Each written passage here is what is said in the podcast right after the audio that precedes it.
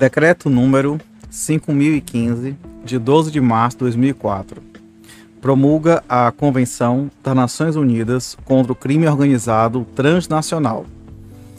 O Presidente da República, no uso de sua atribuição, que confere o artigo 84, inciso 4 da Constituição, e considerando que o Congresso Nacional aprovou, por meio do Decreto Legislativo 231, de 29 de maio de 2003, o texto da Convenção das Nações Unidas contra o Crime Organizado Transnacional, adotado em Nova York em 15 de novembro de 2000, considerando que o governo brasileiro depositou o instrumento de ratificação junto à Secretaria-Geral da ONU em 29 de janeiro de 2004, considerando que a convenção entrou em vigor internacional em 29 de setembro de 2003 e entrou no, no Brasil em 28 de fevereiro de 2004, decreta Artigo 1. A Convenção das Nações Unidas contra o Crime Organizado Transnacional, adotada em Nova York em 15 de novembro de 2000, apensa, por cópia ao presente decreto, será executada e cumprida tão inteiramente como nela se contém. Artigo 2. São sujeitos à aprovação no Congresso Nacional quaisquer atos que possam resultar em revisão da referida Convenção ou que acarretem cargos ou compromissos gravosos ao patrimônio nacional, nos termos do artigo 49, inciso 1 da Constituição. Artigo 3 Este decreto entra em vigor na data de sua publicação, Brasília, 22, Brasília 12 de março de 2004, Luiz Inácio Lula da Silva, presidente.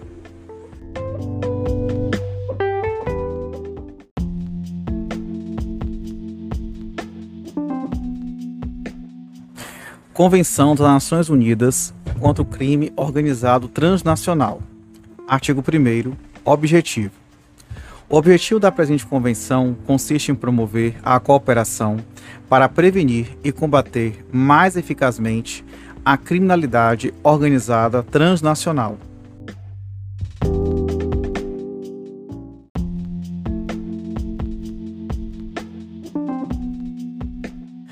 Artigo 2 Terminologia. Para efeitos da presente convenção, entende-se por a linha A, grupo criminoso organizado, grupo estruturado de três ou mais pessoas, existente há algum tempo e atuando concertadamente com o propósito de cometer uma ou mais infrações graves ou enunciadas na presente convenção, com a intenção de obter, direta ou indiretamente, um benefício econômico ou outro benefício material. A linha B, infração grave. Ato constitua infração punível com uma pena de privação de liberdade, cujo máximo não seja inferior a quatro anos ou com pena superior. A linha C, grupo estruturado. Grupo formado de maneira não fortuita para a prática de uma infração ainda que os seus membros não tenham funções formalmente definidas, que não haja continuidade na sua composição e que não disponha de uma estrutura elaborada. A linha D, bens. Os ativos de qualquer tipo, corpóreos ou incorpóreos, móveis ou imóveis, tangíveis ou intangíveis, e os documentos ou instrumentos jurídicos que atestem a propriedade ou outros direitos sobre os referidos ativos. A linha E, produto do crime. Os bens de qualquer tipo, provenientes é, direta ou indiretamente da prática de um crime. A linha F, bloqueio ou apreensão. A proibição temporária de transferir, converter, dispor ou movimentar bens, ou a custódia ou controle temporário de bens por decisão de um tribunal ou de outra autoridade competente. A linha G, confisco. A privação com caráter definitivo de bens por decisão de um tribunal ou outra autoridade competente. A linha H, infração principal. Qualquer infração de que derive um produto que possa passar a constituir objeto de infração definida no artigo 6 da presente convenção. A linha I, entrega vigiada a técnica que consiste em permitir que remessas ilícitas ou suspeitas saiam do território de um ou mais estados ou atravessem, ou neles entrem, com conhecimento e sob o controle das suas autoridades competentes, com a finalidade de investigar infrações e identificar as pessoas envolvidas na sua prática. A linha J, Organização Regional de Integração Econômica. Uma organização constituída por estados soberanos de uma região determinada para a qual esses estados tenham transferido as competências nas questões reguladas pela presente convenção e tenham sido devidamente mandatada em conformidade com os seus procedimentos internos para assinar, ratificar, aceitar ou provar a convenção ou a ela aderir. As referências aos estados partes constantes na presente convenção são aplicáveis a essas organizações nos limites das suas competências.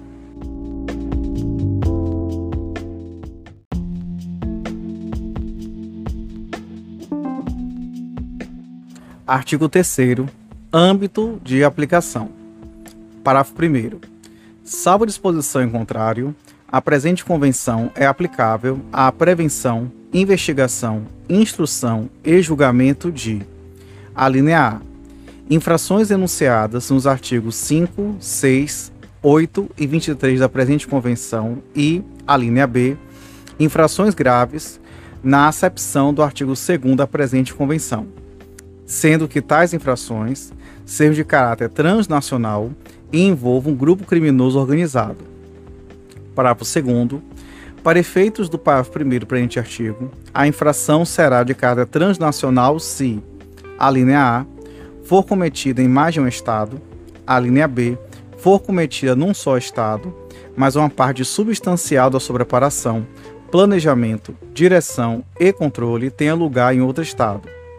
A linha C, for cometida num só Estado, mas envolva a participação de um grupo criminoso organizado que pratica atividades criminosas em mais de um Estado, ou a linha D, for cometida num só Estado, mas produz efeitos substanciais noutro Estado.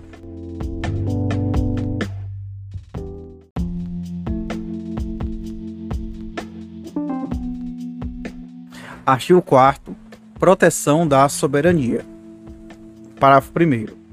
Os Estados-partes cumprirão as suas obrigações decorrentes da presente Convenção no respeito pelos princípios da igualdade soberana e da integridade territorial dos Estados, bem como da não ingerência nos assuntos internos de outros Estados. Parágrafo 2. O disposto na presente Convenção não autoriza qualquer Estado a exercer, em território de outro Estado, jurisdição ou funções que o direito interno desse Estado reserve exclusivamente às suas autoridades.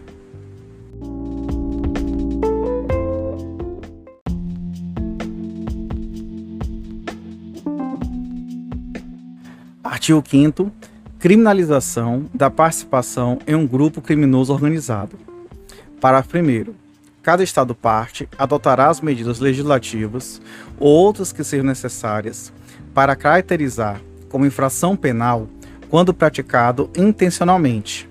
A linha A. Um dos seguintes ou ambos, enquanto infrações penais distintas das que impliquem a tentativa ou a consumação da atividade criminosa. Item 1. O entendimento com uma ou mais pessoas para a prática de uma infração grave com uma intenção direta ou indiretamente relacionada com a obtenção de benefício econômico ou outro benefício material, e, quando assim prescrever o direito interno, envolvendo um ato praticado por um dos participantes para concretizar o que foi acordado ou envolvendo a participação de um grupo criminoso organizado. Item B, item 2, desculpa. A conduta de qualquer pessoa que, conhecendo a finalidade e a atividade criminosa geral de um grupo criminoso organizado, ou a sua intenção de cometer as infrações em questão, participe ativamente em letra A. Atividades ilícitas do grupo criminoso organizado. Letra B. Ou atividades do grupo criminoso organizado, sabendo que sua participação contribuirá para a finalidade criminosa acima referida. Retornando agora à linha B. O ato de organizar dirigir, ajudar, incitar, facilitar ou aconselhar a prática de uma infração grave que envolva a participação de um grupo criminoso organizado. Parágrafo 2 o conhecimento, a intenção, a finalidade, a motivação ou acordo que se refere o parágrafo 1 do presente artigo poderão inferir-se de circunstâncias factuais objetivas.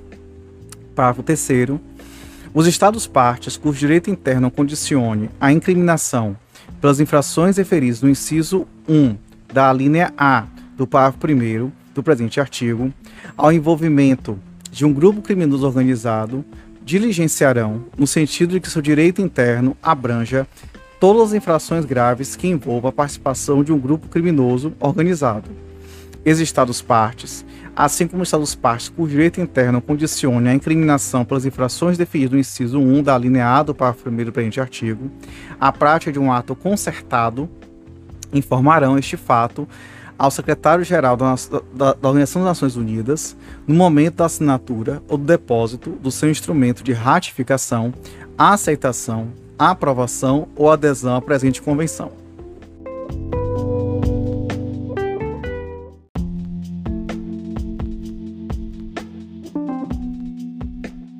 Artigo 6 Criminalização da lavagem do produto do crime. Parágrafo 1 Cada Estado parte adotará, em conformidade com os princípios fundamentais do seu direito interno, as medidas legislativas ou outras que sejam necessárias para caracterizar como infração penal quando praticada intencionalmente. A linha A, item ou inciso 1 a conversão ou transferência de bens quando quem o faz tem conhecimento de que esses bens são produtos do crime com, com propósito de ocultar ou dissimular a origem ilícita dos bens ou ajudar qualquer pessoa envolvida na prática da infração principal a furtar-se às consequências jurídicas dos seus atos. Item inciso 2 a ocultação ou dissimulação da verdadeira natureza, origem, localização, disposição, movimentação ou propriedade de bens ou direitos a eles relativos, sabendo que o seu autor, que os ditos bens são produtos do crime. A linha B. E, sob reserva dos conceitos fundamentais do seu ordenamento jurídico, inciso 1, a aquisição, posse ou utilização de bens, sabendo que, sabendo aquele que, que o adquire, possui utiliza, nome da receptação, que são produtos do crime. Inciso 2. A participação na prática de uma das infrações enunciadas no presente artigo, assim como qualquer forma de associação, acordo, tentativa ou cumplicidade, pela prestação de assistência, ajuda ou aconselhamento no sentido de sua prática. Parágrafo 2 Para efeitos da aplicação do parágrafo 1 do presente artigo, a linha A, cada Estado-parte procurará aplicar o parágrafo 1 do presente artigo a mais ampla gama possível de infrações principais. A linha B, cada Estado-parte considerará como infrações principais todas as infrações graves na acepção do artigo 2 da presente convenção, e as infrações enunciadas nos seus artigos 5 8 e 23. Os Estados partes, cuja legislação estabeleça uma lista de infrações principais específicas, incluirá entre estas pelo menos uma gama completa de infrações relacionadas com grupos criminosos organizados. A linha B, para efeitos da linha, a linha C, desculpa, para efeitos da linha B, as infrações principais incluirão as infrações cometidas tanto dentro como fora da jurisdição do Estado parte interessado. No entanto, as infrações cometidas fora da jurisdição de um Estado parte só constituirão infração principal quando o ato correspondente constitua infração penal à luz do direito interno do Estado em que tenha sido praticado e constitua infração penal à luz do direito interno do Estado parte que aplica o presente artigo se o crime aí tivesse sido cometido. A linha D de dado.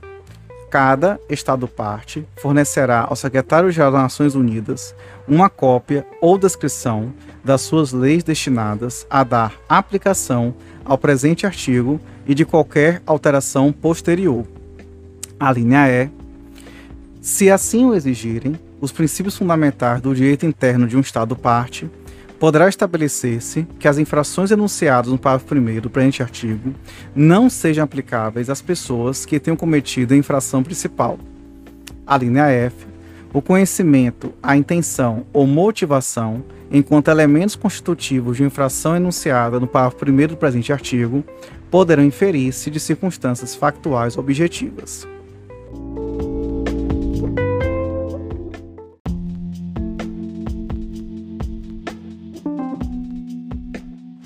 Artigo 7 Medidas para combater a lavagem de dinheiro.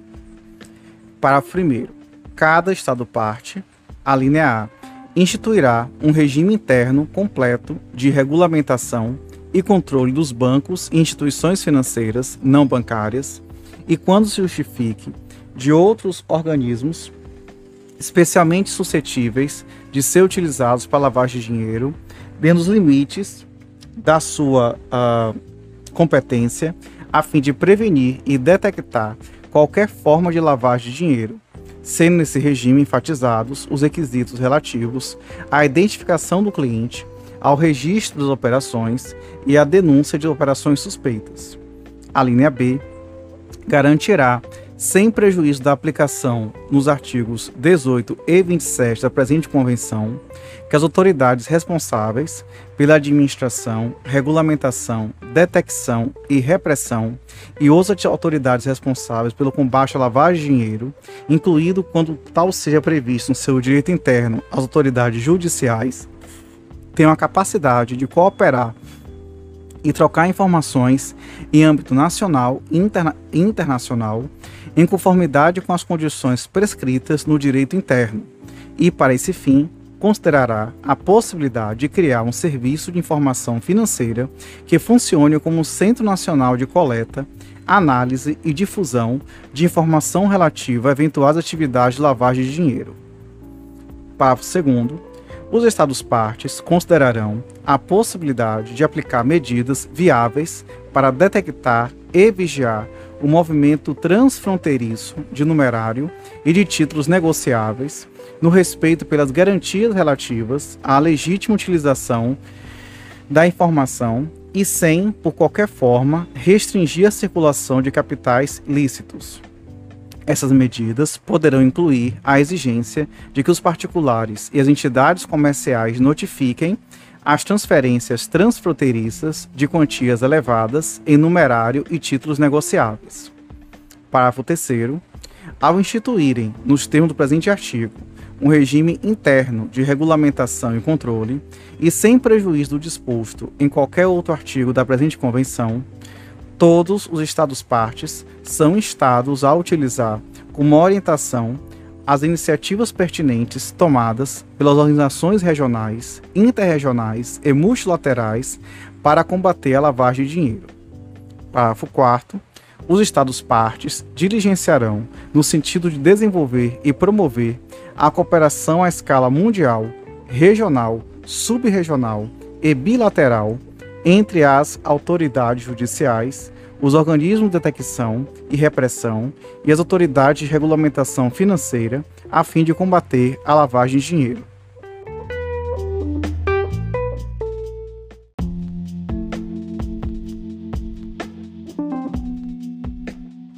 Artigo 8 Criminalização da corrupção.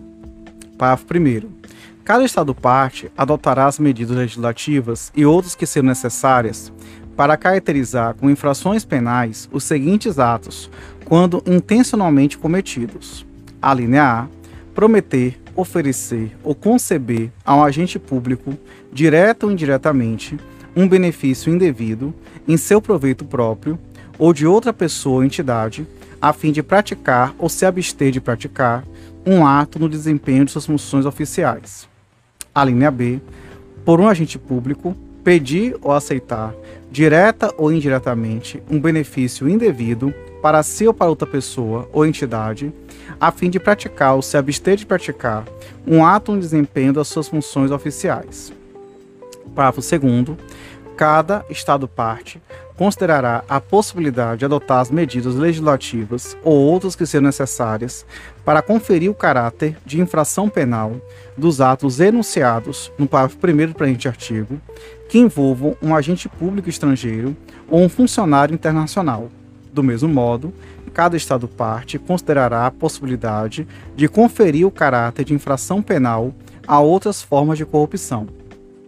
Parágrafo 3 cada Estado parte adotará igualmente as medidas necessárias para conferir o caráter de infração penal à cumplicidade da prática de uma infração enunciada no presente artigo. Parágrafo 4 Para os efeitos do parágrafo 1 do presente artigo e do artigo 9 a expressão agente público designa, ali um funcionário público, qualquer pessoa que preste um serviço público tal qual a expressão é definida no direito interno e aplicada no direito penal do Estado parte, onde a pessoa em questão exerce as suas funções.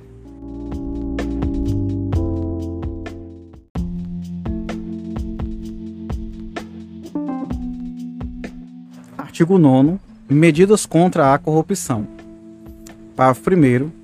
Para além das medidas enunciadas no artigo 8 da presente Convenção, cada Estado parte, na medida em que seja procedente e conforme ao seu ordenamento jurídico, adotará medidas eficazes de ordem legislativa, administrativa ou outra para promover a integridade e prevenir, detectar e punir a corrupção dos agentes públicos. Parágrafo 2. Cada Estado parte tomará medidas no sentido de se assegurar que as suas autoridades atuam eficazmente em matéria de prevenção, detecção e repressão da corrupção de agentes públicos, inclusivamente conferindo a essas autoridades independência suficiente para impedir qualquer influência indevida sobre a sua atuação.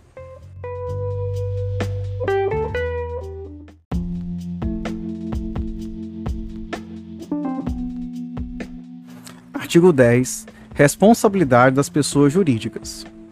Parágrafo 1. Cada Estado parte adotará as medidas necessárias em conformidade com seu ordenamento jurídico para responsabilizar pessoas jurídicas que participem em infrações penais envolvendo um grupo criminoso organizado e que cometam as infrações denunciadas nos artigos 5 6 8 e 23 da presente Convenção. Parágrafo 2 No respeito pelo ordenamento jurídico do Estado parte, a responsabilidade das pessoas jurídicas poderá ser penal, civil ou administrativa. Parágrafo 3. A responsabilidade das pessoas jurídicas não obstará a responsabilidade penal das pessoas físicas que tenham cometido as infrações. Parágrafo 4. Cada Estado parte diligenciará, em especial, no sentido de que as pessoas jurídicas consideradas responsáveis, em conformidade com o presente artigo, sejam objeto de sanções eficazes proporcionais e acautelatórias de natureza penal e não penal, incluindo sanções pecuniárias.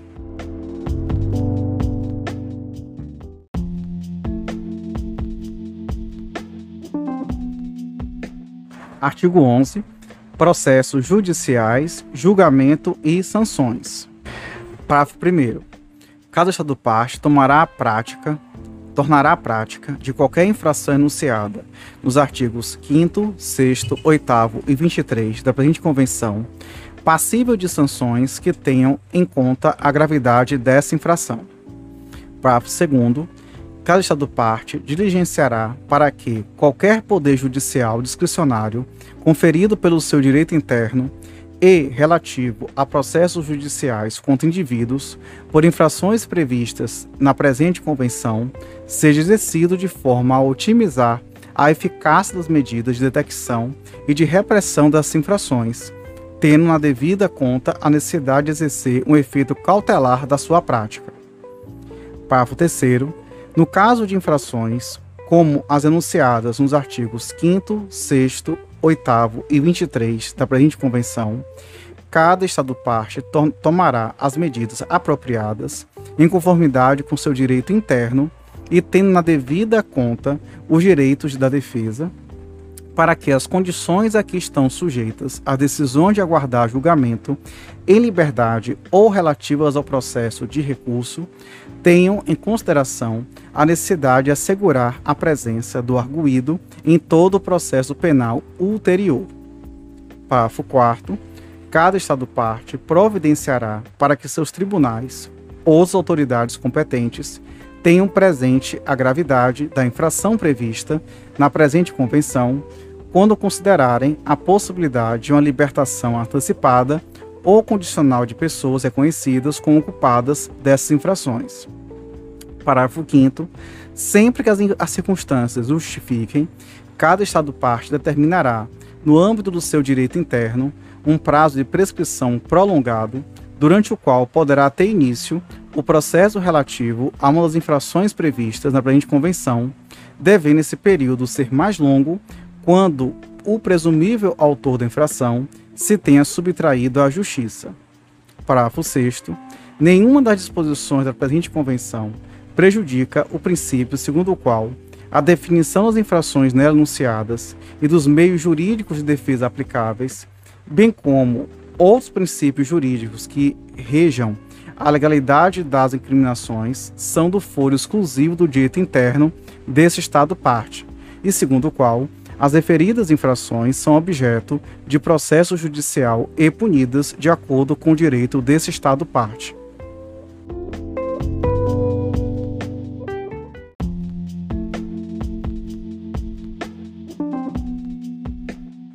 Artigo 12 confisco e apreensão. Parágrafo 1. Os Estados-partes adotarão, na medida em que seu ordenamento jurídico interno permita, as medidas necessárias para permitir o confisco. A linha A. Do produto das infrações previstas na presente convenção ou de bens cujo valor corresponda ao desse produto. A linha B. Dos bens, equipamentos é, e outros instrumentos utilizados ou destinados a ser utilizados na prática das infrações previstas na presente convenção. Parágrafo 2 os Estados partes tomarão as medidas necessárias para permitir a identificação, a localização, o embargo ou a apreensão dos bens referidos no parágrafo 1 do presente artigo, para efeito de eventual confisco. Parágrafo 3 se o produto do crime tiver sido convertido, total ou parcialmente, noutros bens, estes últimos podem ser objeto das medidas previstas no presente artigo em substituição do referido produto. Parágrafo 4 se o produto do crime tiver sido misturado com outro com bens adquiridos legalmente, esses bens poderão, sem prejuízo das competências de embargo ou apreensão, ser confiscados até o valor calculado do produto com que foram misturados. Parágrafo 5 as receitas ou outros benefícios contidos com o produto do crime, os bens com os quais o produto tenha sido transformado ou convertido, ou os bens com que tenham sido misturados podem também ser objeto das medidas previstas no presente artigo, da mesma forma ou na mesma medida que o produto do crime. Parágrafo 6 para efeitos do presente artigo e do artigo 13, cada Estado-parte habilitará os seus tribunais ou as autoridades competentes para ordenarem a apresentação ou apreensão de documentos bancários, financeiros ou comerciais. Os Estados-partes não poderão invocar o sigilo bancário para se recusarem a aplicar as disposições do presente número. Parágrafo 7. Os Estados-partes poderão considerar a possibilidade de exigir que o autor de uma infração demonstre a proveniência lícita do presumido produto do crime e de outros bens que possam ser objeto de confisco, na medida que essa exigência esteja em conformidade com os princípios do seu direito interno e com a natureza do processo ou dos procedimentos judiciais. Parágrafo 8. As disposições do presente artigo não deverão, em circunstância alguma, ser interpretadas de modo a afetar os direitos de terceiros de boa-fé Parágrafo 9. Nenhuma das disposições do presente artigo prejudica o princípio segundo o qual as medidas nela previstas são definidas e aplicadas em conformidade com o direito interno de cada Estado-parte e segundo as disposições desse direito.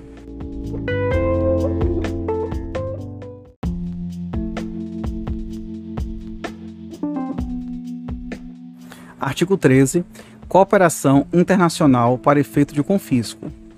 É, parágrafo 1 Na medida em que o ordenamento jurídico interno o permita, um Estado-parte que tenha recebido de outro Estado-parte competente para conhecer de infração prevista na presente convenção um pedido de confisco do produto do crime, bens, equipamentos ou outros instrumentos referidos no parágrafo 1 do artigo 12 da presente convenção, que se encontra em seu território, deverá, alinear, submeter o pedido às suas autoridades competentes a fim de obter uma ordem de confisco e, se essa ordem foi emitida, executá-la, ou, a linha B, submeter às suas autoridades competentes para que seja executada, conforme solicitado, a decisão de confisco emitida por um tribunal situado no território do Estado parte requerente, em conformidade com o parágrafo 1 do artigo 12 da presente convenção, em relação ao produto do crime, bens, equipamentos ou outros instrumentos referidos no parágrafo 1 do artigo 12,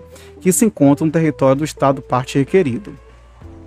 Parágrafo 2 quando o pedido for feito por outro Estado parte competente para conhecer de uma infração prevista na presente convenção, o Estado parte requerido tomará medidas para identificar, localizar, embargar ou apreender o produto do crime, os bens, os equipamentos ou outros instrumentos conferidos no parágrafo 1 do artigo 12 da presente convenção, com vista a, a um eventual confisco que venha a ser ordenado, seja pelo Estado parte requerente, seja na sequência de um pedido formulado ao abrigo do parágrafo 1 do presente artigo pelo Estado parte requerido.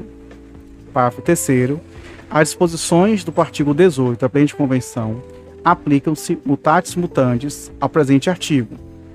Para além das informações referidas no artigo é, no parágrafo 15 do artigo 18, os pedidos feitos em conformidade com presente artigo deverão conter a linha A. Quando o pedido for feito ao abrigo da linha A do parágrafo 1 do presente artigo, uma descrição dos bens a confiscar e uma exposição dos fatos em que o Estado parte requerente se baseia, que permita ao Estado parte requerido obter uma decisão de confisco em conformidade com seu direito interno. A linha B, quando o pedido for feito é, em abrigo da linha B do parágrafo 1 do presente artigo, uma cópia legalmente admissível da decisão de confisco emitida pelo Estado parte requerente, em que se baseia o pedido, uma exposição dos fatos e informações sobre os limites em que é pedida a execução da decisão. A linha C. Quando o pedido for feito ao abrigo do parágrafo 2 do presente artigo, uma exposição dos fatos em que se baseia o Estado parte requerente e uma descrição das medidas pedidas. Parágrafo 4 as decisões ou medidas previstas no parágrafo 1 e do parágrafo 2 do presente artigo são tomadas pelo Estado parte requerido em conformidade com seu direito interno e segundo as disposições do mesmo direito e em conformidade com suas regras processuais ou com qualquer tratado, acordo ou protocolo bilateral ou multilateral que o ligue ao Estado parte requerente. Parágrafo 5 Cada Estado parte enviará ao secretário-geral das Organizações das Nações Unidas uma cópia das suas leis e regulamentos destinados a dar aplicação ao presente artigo, bem como uma cópia de qualquer alteração ulteriormente introduzida a essas leis e regulamentos ou uma descrição dessas leis, regulamentos e alterações ulteriores. Parágrafo 6 se um Estado parte decidir condicionar a adoção das medidas previstas nos parágrafos 1 e 2 do presente artigo à existência de um tratado na matéria, deverá considerar a presente convenção como a base jurídica necessária e suficiente para o efeito. Parágrafo 7 um Estado parte poderá recusar a cooperação que lhe é solicitada ao abrigo do presente artigo, caso a infração a que se refere o pedido não seja abrangida pela presente convenção. Parágrafo 8 as disposições do presente artigo não deverão, em circunstância alguma, ser interpretadas de modo a afetar os direitos terceiros de boa-fé.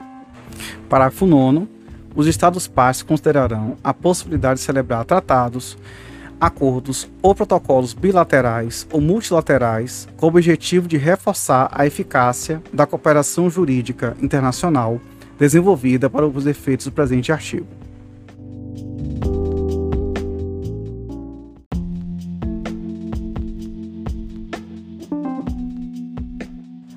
Artigo 14. Disposição do produto do crime ou dos bens confiscados. Parágrafo 1. Um Estado parte confisque o produto do crime ou bens em aplicação ao artigo, artigo 12 ou do parágrafo 1 do artigo 13 da presente convenção, disporá deles de acordo com seu direito interno e os seus procedimentos administrativos. Parágrafo 2 quando os Estados partes agirem a pedido de outro Estado parte em aplicação ao artigo 3 da presente convenção, deverão, na medida que lhe permita o direito interno, e se tal lhes for solicitado, considerar prioritariamente a restituição do produto do crime ou dos bens confiscados ao Estado parte requerente, para que este último possa indenizar as vítimas da infração ou restituir esse produto do crime ou estes bens aos seus legítimos proprietários.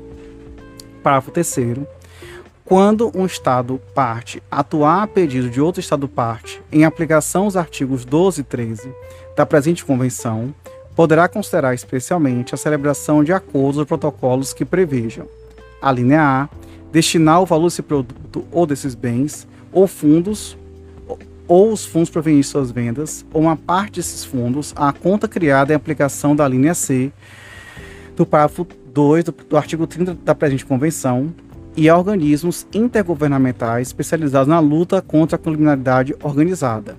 A linha B, repartir com os Estados partes, sistemática ou casuisticamente, este produto ou estes bens, ou os fundos provenientes da respectiva venda em conformidade com seu direito interno ou seus procedimentos administrativos.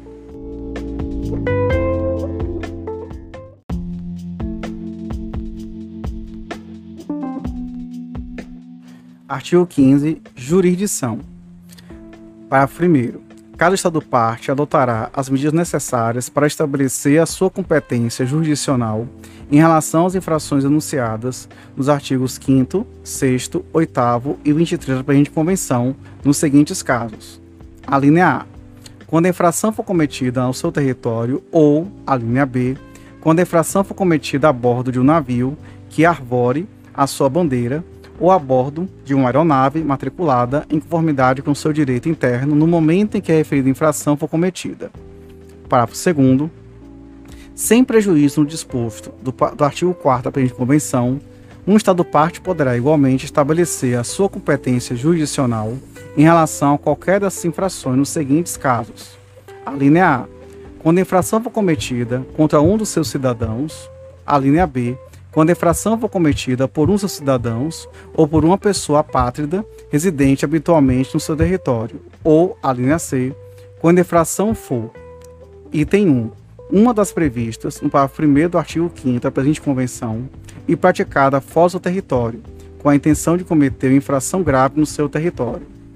Item 2. Uma das previstas no, no, no inciso 2 da linha B do parágrafo 1 do artigo 6 da presente convenção e praticada fora do seu território com a intenção de cometer no seu território uma das infrações denunciadas nos incisos 1 ou 2 da linha A ou 1 da linha B do parágrafo 1 do artigo 6 da presente convenção.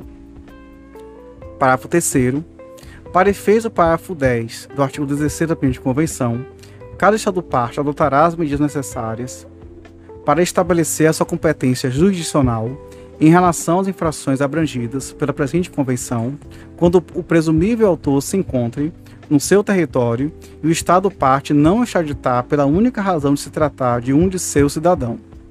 Parágrafo 4 cada Estado parte poderá, igualmente, adotar as medidas necessárias para estabelecer sua competência jurisdicional em relação às infrações abrangidas pela presente convenção, quando presumível autor se encontre no seu território e o Estado parte não extraditar. Parágrafo 5 Se um Estado parte que exerça sua competência jurisdicional por força dos parágrafos 1 e 2 do presente artigo tiver sido notificado ou por qualquer outra forma tiver tomado conhecimento de que um ou vários Estados partes estão a efetuar uma investigação ou iniciaram diligências ou um processo judicial tendo por objeto o mesmo ato, as autoridades competentes desses Estados partes deverão consultar-se da forma que lhe for mais conveniente para coordenar suas ações. Parágrafo 6 sem prejuízo das normas do Dia Internacional Geral, a presente convenção não excluirá o exercício de qualquer competência jurisdicional penal estabelecida por um Estado-parte em conformidade com seu direito interno.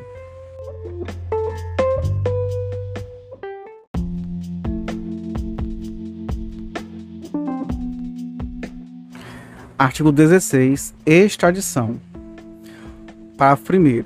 O presente artigo aplica-se às infrações abrangidas pela presente convenção ou nos casos em que um grupo econômico organizado esteja implicado na infração prevista das alíneas A ou B do parágrafo 1 do artigo 3 e em que a pessoa que é objeto do pedido de extradição se encontra no estado parte requerido, desde que a infração pela qual é pedida a extradição seja punível pelo direito interno do Estado parte requerente e do Estado parte requerido. Parágrafo 2 Se o pedido de extradição for motivado por várias infrações graves distintas, algumas das quais não se encontrem previstas no presente artigo, o Estado parte requerido pode igualmente aplicar o presente artigo às referidas infrações. Parágrafo 3 Cada uma das infrações às quais se aplica o presente artigo será considerada incluída, de pleno direito, entre as infrações que dão lugar à extradição em qualquer tratado de extradição em vigor entre os Estados-partes. Os Estados-partes comprometem-se a incluir essas infrações entre aquelas cujo autor possa ser extraditado em qualquer tratado de extradição que celebre entre si. Parágrafo 4 se um Estado-parte que condicione a extradição à existência de um tratado receber um pedido de extradição de Estado-parte com o qual não celebrou o tratado, poderá considerar a presente convenção com fundamento jurídico da extradição quanto às infrações a que se aplica o presente artigo. Parágrafo 5 os Estados-partes condicionam a extradição à existência de um tratado, a linha A, no momento do depósito do seu instrumento de ratificação, aceitação, aprovação ou adesão à presente convenção, indicarão o secretário-geral das Nações Unidas se consideram a presente convenção como fundamento jurídico para a cooperação com os Estados-partes em matéria de extradição e, a linha B, se não consideraram a presente convenção como fundamento jurídico para cooperar em matéria de extradição, diligenciarão, se necessário, pela celebração de tratados de extradição com os Estados-partes, a fim de darem aplicação ao presente artigo. Parágrafo 6 os Estados-partes que não condicionem a extradição à existência de um tratado reconhecerão entre si as infrações às quais se aplica o presente artigo, o caráter de infração, cujo autor pode ser extraditado. Parágrafo 7 a extradição estará sujeita às condições previstas no direito interno do Estado-parte requerido ou em tratados de extradição aplicáveis incluindo, nomeadamente, condições relativas à pena mínima requerida para uma extradição e os motivos pelos quais o Estado parte requerido pode recusar a extradição. Parágrafo 8 os Estados partes procurarão, sem prejuízo do seu direito interno, acelerar os processos de extradição e simplificar os requisitos em matéria de prova com eles relacionados, no que se refere às infrações a que se aplica o presente artigo.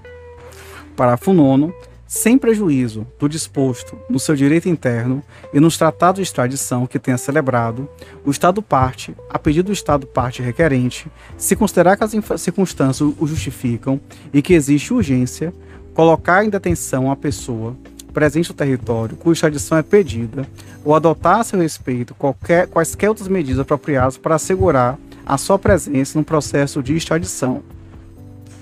Parágrafo 10 um Estado parte em cujo território se encontra o presumível autor da infração, se não extraditar essa pessoa a título de infração a qual se abre presente artigo, pelo único motivo de se tratar de um, de um cidadão, deverá, a pedido do Estado parte requerente da sua extradição, submeter o caso sem demora excessiva às suas autoridades competentes para efeitos do procedimento judicial essas autoridades tomarão sua decisão e seguirão os trâmites do processo da mesma forma que em relação a qualquer outra infração grave, à luz do direito interno desse Estado parte. Os Estados partes interessados cooperarão entre si, nomeadamente em matéria processual e probatória, para assegurar a eficácia dos referidos atos judiciais. Parágrafo 11.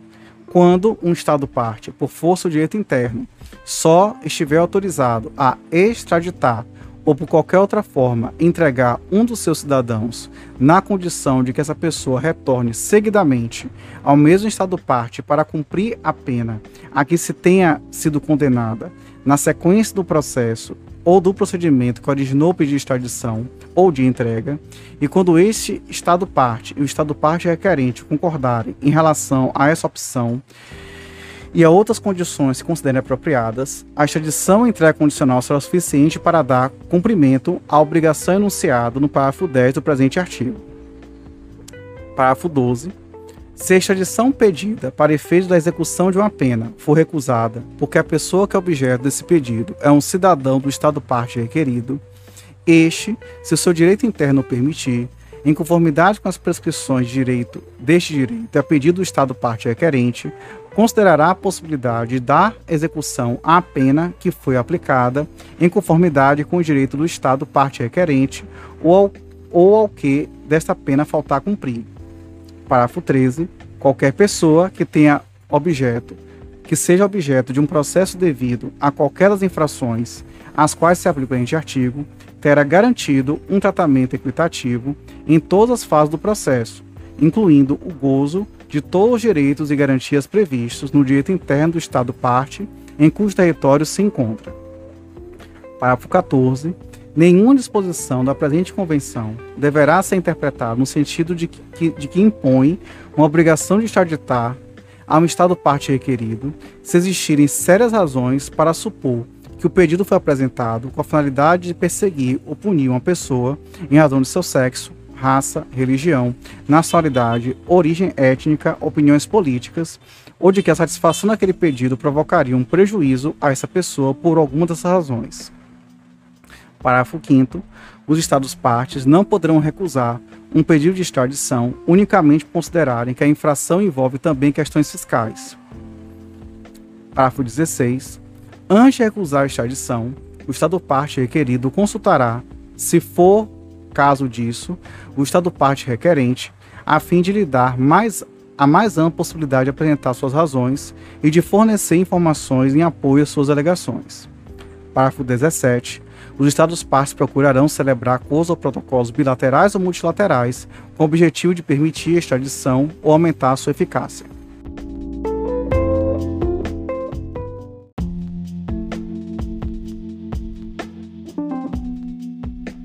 Artigo 17. Transferência de pessoas condenadas.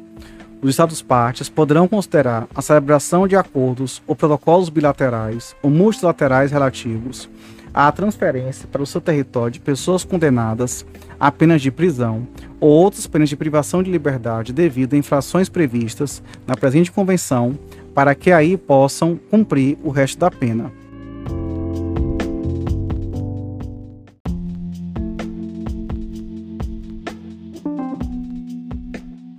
Artigo 18. Assistência judiciária recíproca. Parágrafo 1 os Estados partes prestarão reciprocamente toda a assistência judiciária possível nas investigações, nos processos e em outros atos judiciais relativos às infrações previstas pela presente convenção, nos termos do artigo 3, e prestarão reciprocamente uma assistência similar quando o Estado parte requerente tiver motivos razoáveis para suspeitar de que a infração a que se refere as alíneas A ou B do parágrafo 1 do artigo 3 é de caráter transnacional, inclusive quando as vítimas, as testemunhas, o produto, os instrumentos ou elementos de prova das infrações se encontrem no estado parte requerido e nela esteja, seja, esteja implicado o grupo criminoso organizado. Parágrafo 2 será prestada. Toda a cooperação judiciária possível, tanto quanto o permitam as leis, os tratados, acordos e protocolos pertinentes do Estado parte requerido, no âmbito das investigações, processos e outros atos judiciais relativos a infrações pelas quais possa ser considerada responsável uma pessoa coletiva no estado parte requerente, em conformidade com o artigo 10 da presente convenção. Parágrafo 3 a cooperação judiciária prestada em aplicação presente artigo pode ser solicitada os seguintes efeitos: a linha A, recolher testemunhos ou depoimentos; a linha B, notificar atos judiciais; a linha C, efetuar buscas, apreensões e embargos. A linha D, examinar objetos e locais. A linha E. Fornecer informações, elementos de prova e pareceres de peritos. A linha F. Fornecer originais ou cópias certificadas de documentos e processos pertinentes, incluindo documentos administrativos, bancários, financeiros ou comerciais e documentos de empresas. A linha G. Identificar ou localizar os produtos do crime, bens, instrumentos ou os elementos para fins probatórios. A linha H. Facilitar o comparecimento voluntário de pessoas no estado parte requerente. A linha I. prestar qualquer outro tipo de assistência compatível com o direito interno do estado parte requerido. Parágrafo 4 Sem prejuízo ao direito interno, as autoridades competentes de um estado parte poderão, sem prévio pedido, comunicar informações relativas às questões penais a uma autoridade competente de outro Estado parte, se considerar que as informações poderão ajudar a empreender ou concluir com êxito investigações e processos penais, ou conduzir este último Estado parte a formular um pedido ao abrigo da presente convenção. Parágrafo 5 a comunicação de informações em conformidade com o parágrafo 4 do presente artigo será efetuada pre sem prejuízo das investigações de processos penais do Estado cujas autoridades competentes fornecem as informações. As autoridades competentes que, rece que recebam as informações deverão satisfazer qualquer pedido no sentido de manter confidenciais as referidas informações, mesmo se apenas temporariamente, ou de restringir a sua utilização. Todavia, tal não impedirá o Estado parte que receba as informações de revelar, no decurso processo penal, informações que inocentem um arguído. Nesse último caso, o Estado parte que recebeu as informações avisará o Estado parte que as comunicou, antes de as revelar, e se lhe for pedido, consultará este último.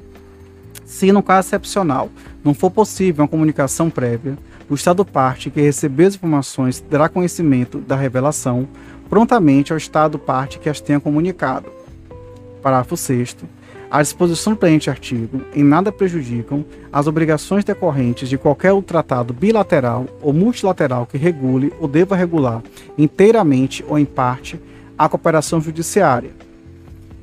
Parágrafo 7 Os parágrafos 9 a 29 do presente artigo serão aplicáveis aos pedidos feitos em conformidade com o presente artigo, no caso de Estados partes em questão não estarem ligados por um tratado de cooperação judiciária.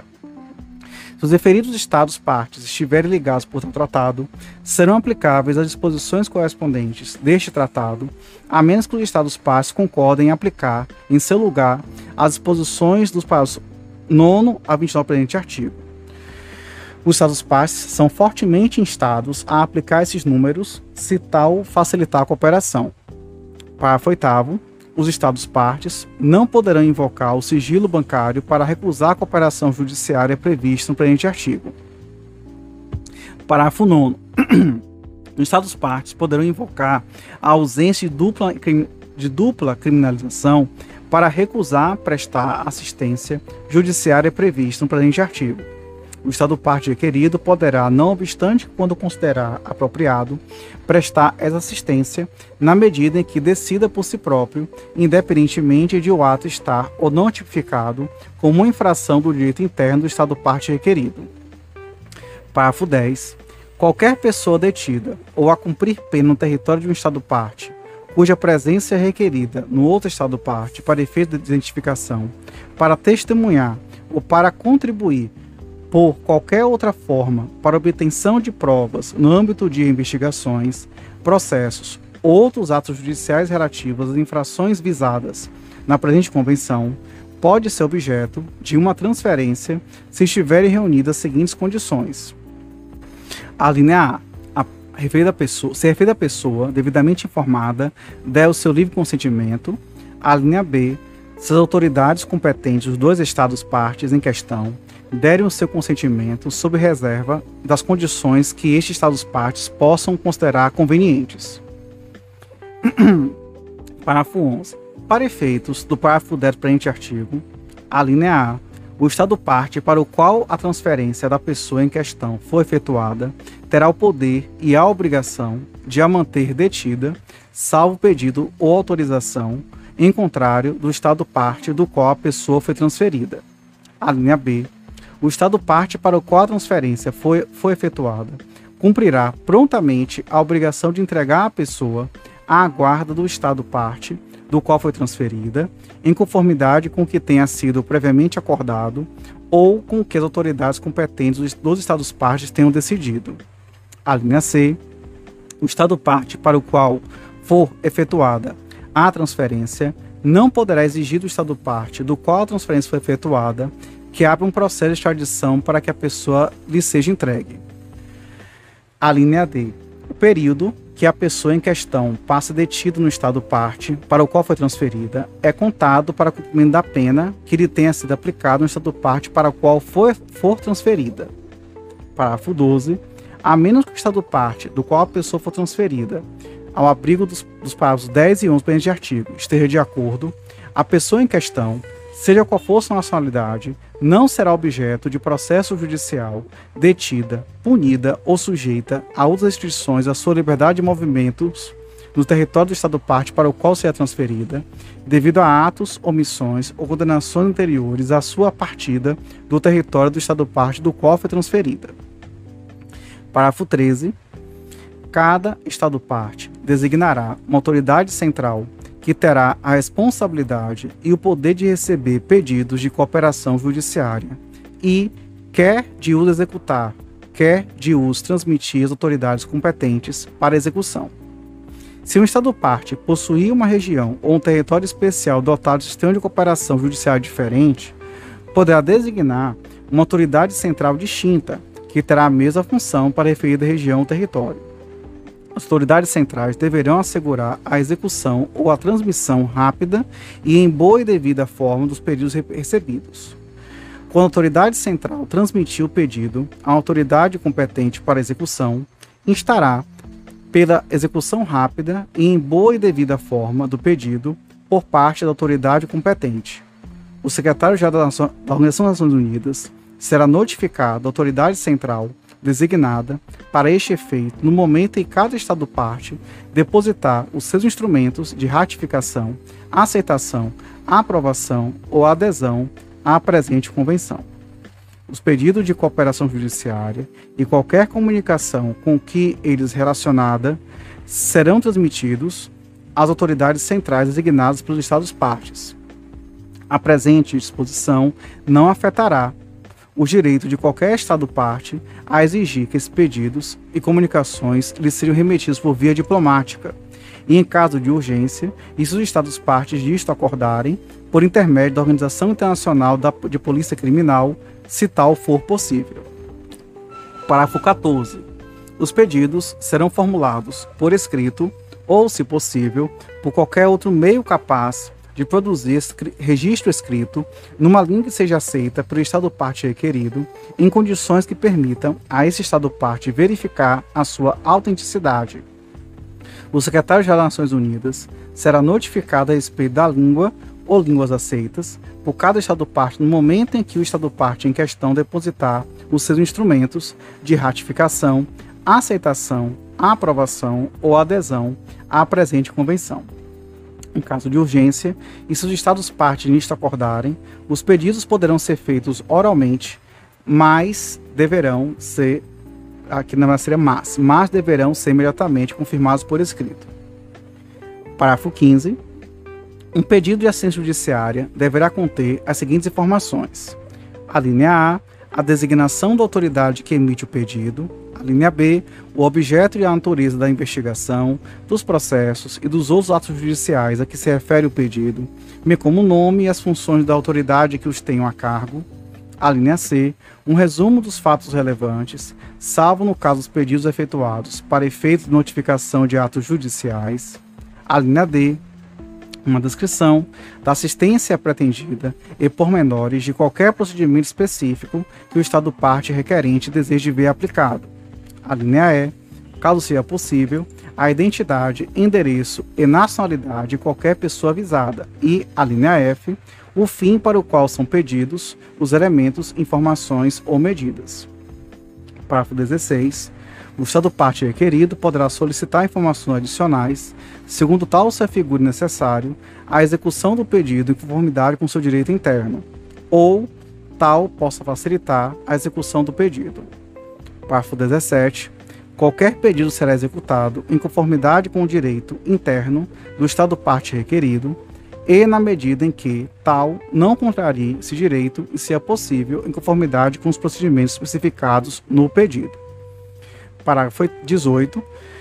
Se for possível, e em conformidade com os princípios fundamentais do direito interno, quando a pessoa que se encontra no território de um Estado parte deva ser ouvida como testemunha ou como perito pelas autoridades judiciais de outro Estado parte, o primeiro Estado parte poderá, a pedido do outro, autorizar a sua audição por videoconferência, se não for possível, desejável, que a pessoa compareça no território do Estado parte requerente. Os Estados partes poderão acordar em que a audição seja conduzida por uma autoridade judicial do Estado parte requerente e que a ela assista uma autoridade judicial do Estado parte requerido. Parágrafo 19. O Estado parte requerente não comunicará nem utilizará as informações ou os elementos de prova fornecidos pelo Estado parte requerido para efeitos de investigações, processos ou outros atos judiciais diferentes dos mencionados no pedido, sem consentimento prévio do Estado parte requerido. O disposto nesse número não impedirá o Estado parte requerente revelar, durante o processo, informações ou elementos de prova ilibatórios de um arguído Nesse último caso, o Estado parte requerente avisará, antes da revelação, o Estado parte requerido e, se tal lhe for pedido, consultará este último. Se, num caso excepcional, não for possível a comunicação prévia, o Estado parte requerente informará da revelação prontamente o Estado parte requerido. Parágrafo 20 o Estado parte requerente poderá exigir que o Estado parte requerido guarde sigilo sobre o pedido e seu conteúdo, salvo na medida do que ser necessário para o executar. Se o Estado parte requerido não puder satisfazer essa exigência, informará prontamente o Estado parte requerente. Parágrafo 21. A cooperação judiciária poderá ser recusada. A linha A, se o pedido não for feito em conformidade com o exposto no presente artigo. A linha B, se o Estado parte requerido considerar que a execução do pedido pode afetar sua soberania, sua segurança, sua ordem pública ou outros interesses essenciais. A linha C, se o direito interno do Estado parte requerido proibir suas autoridades de executar as providências solicitadas com relação a uma infração análoga que tenha sido objeto de investigação ou de procedimento judicial no âmbito da sua própria competência. A linha D, se a aceitação do pedido contrariar o sistema jurídico do Estado parte requerido no que se refere à cooperação judiciária. Parágrafo 22. Os Estados partes não poderão recusar um pedido de cooperação judiciária unicamente por considerarem que a infração envolve também questões fiscais. Parágrafo 23. Qualquer recusa de cooperação judiciária deverá ser fundamentada. Parágrafo 24.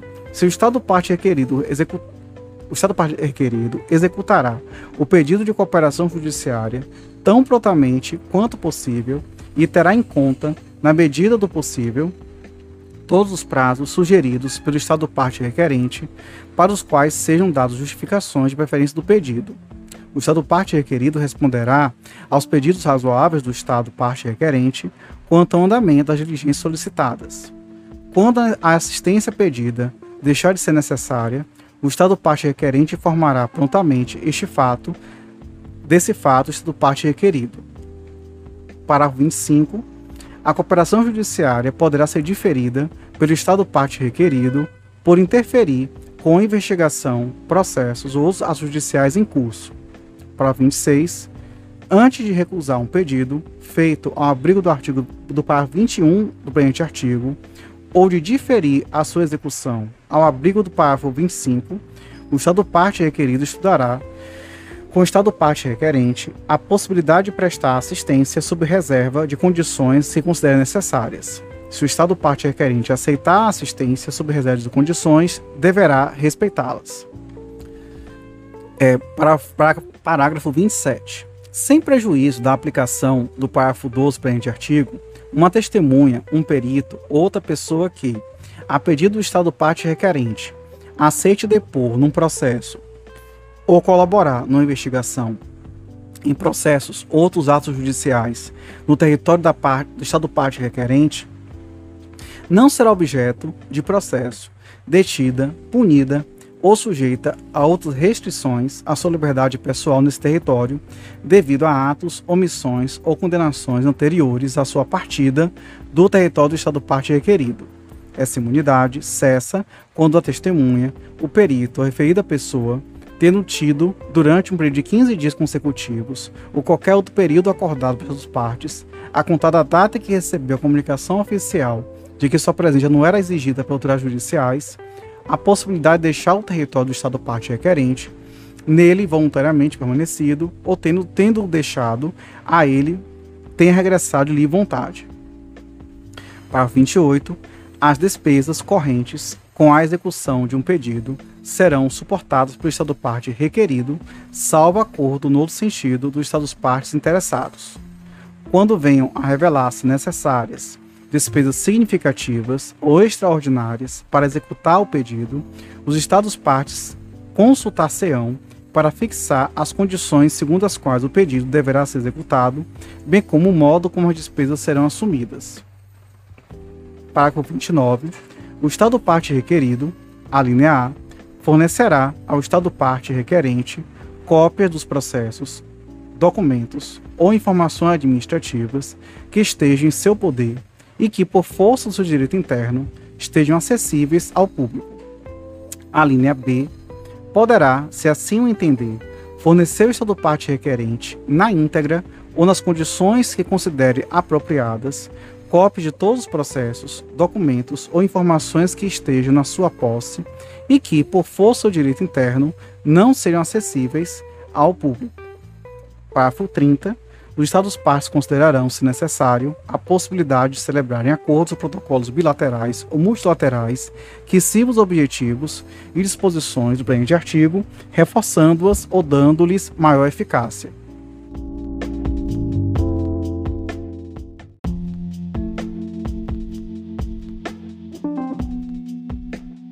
Artigo 19. Investigações conjuntas os Estados-partes considerarão a possibilidade de celebrar acordos ou protocolos bilaterais ou multilaterais, em virtude dos quais, com respeito a matérias que sejam objeto de investigação, processos ou ações judiciais em um ou mais Estados, as autoridades competentes possam estabelecer órgãos mistos de investigação.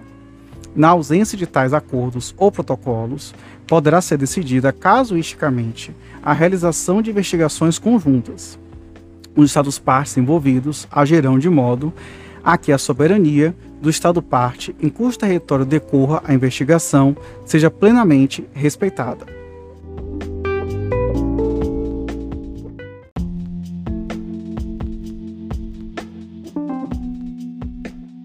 Artigo 20. Técnicas especiais de investigação. Parágrafo 1. Se os princípios fundamentais do seu ordenamento jurídico nacional o permitirem, cada Estado-parte, tendo em conta suas possibilidades e em conformidade com as condições prescritas no seu direito interno, adotará as medidas necessárias para permitir o recurso apropriado a entregas vigiadas e, quando considere adequado, o recurso a outras técnicas especiais de investigação, como a vigilância eletrônica ou outras formas de vigilância e cooperação de infiltração por parte das autoridades competentes no seu território, a fim de combater eficazmente a criminalidade organizada. Parágrafo 2 para efeitos de investigações sobre as infrações previstas na presente convenção, os Estados-partes são instados a celebrar, se necessário, acordos ou protocolos bilaterais ou multilaterais apropriados para recorrer às técnicas especiais de investigação no âmbito da cooperação internacional. Esses acordos ou protocolos serão celebrados e aplicados sem prejuízo do princípio da igualdade soberana dos Estados e serão executados em estrita conformidade com as disposições nele contidas. Parágrafo 3.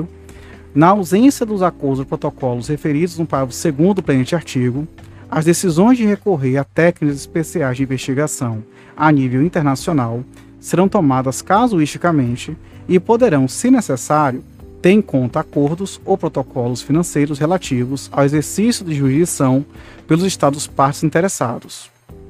Parágrafo 4.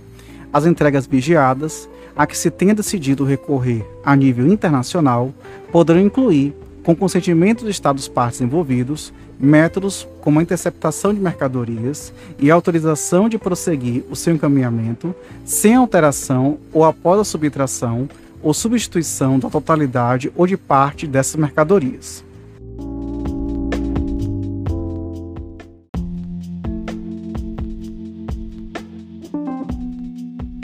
Artigo 21. Transferência de processos penais. Os Estados-partes considerarão a possibilidade de transferirem mutuamente os processos relativos à infração prevista na presente convenção, nos casos em que a transferência seja considerada necessária ao interesse da boa administração da justiça e, em especial, quando estejam envolvidas várias jurisdições, a fim de centralizar a instrução dos processos.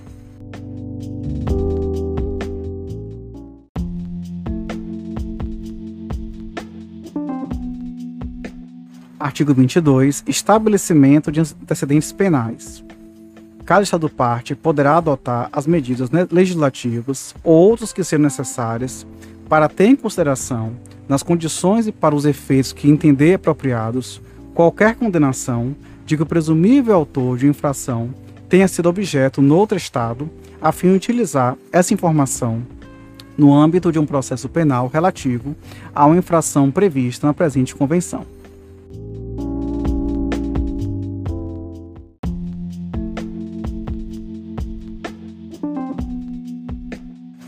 Artigo 23. Criminalização da obstrução à justiça. Cada Estado-parte adotará medidas legislativas e outras consideradas necessárias para conferir o caráter de infração penal aos seguintes atos quando cometidos intencionalmente. A linha A.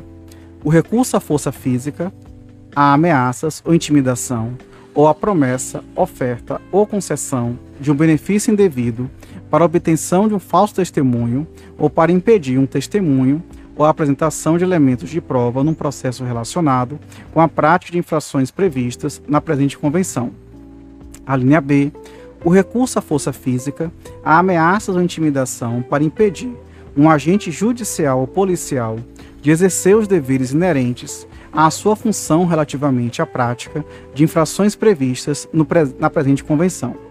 O disposto na presente alínea não prejudica o direito dos Estados-partes de disporem de legislação destinada a proteger outras categorias de agentes públicos.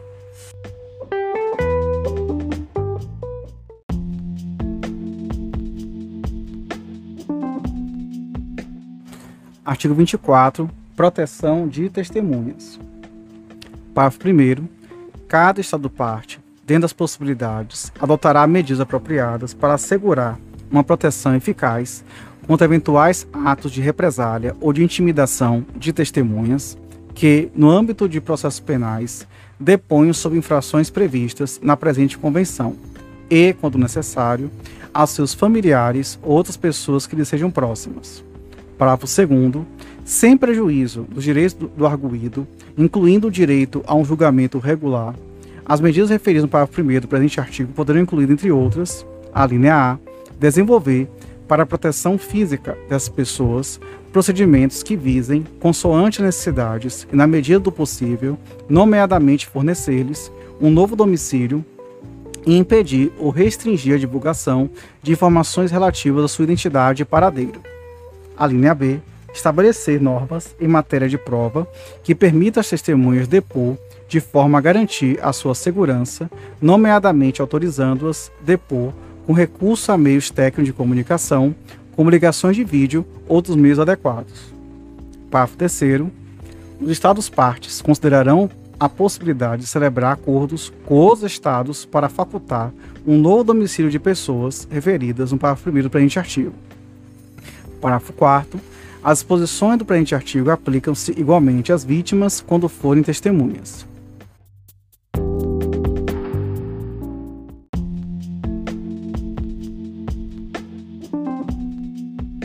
Artigo 25. Assistência e proteção às vítimas. Cada Estado-parte adotará, segundo as possibilidades, medidas apropriadas para prestar assistência e assegurar proteção às vítimas de infrações previstas na presente Convenção, especialmente em caso de ameaça de represálias ou de intimidação. Parágrafo 2. cada Estado parte estabelecerá procedimentos adequados para que as vítimas de infrações previstas na presente convenção possam obter reparação. Parágrafo 3 cada Estado parte, em prejuízo do seu direito interno, assegurará que as opiniões e preocupações das vítimas sejam apresentadas e tomadas em consideração nas fases adequadas do processo penal aberto contra os autores de infrações, por forma que não prejudique o direito de defesa.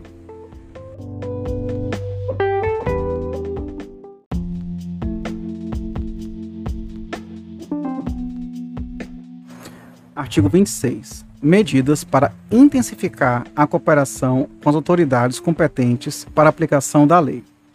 Parágrafo 1. Cada Estado parte tomará as medidas adequadas para encorajar as pessoas a que participem ou tenham participado de grupos criminosos organizados. A linha A.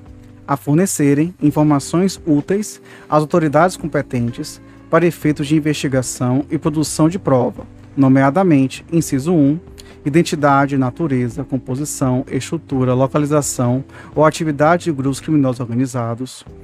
2. Conexões, inclusive conexões internacionais com outros grupos criminosos organizados. 3.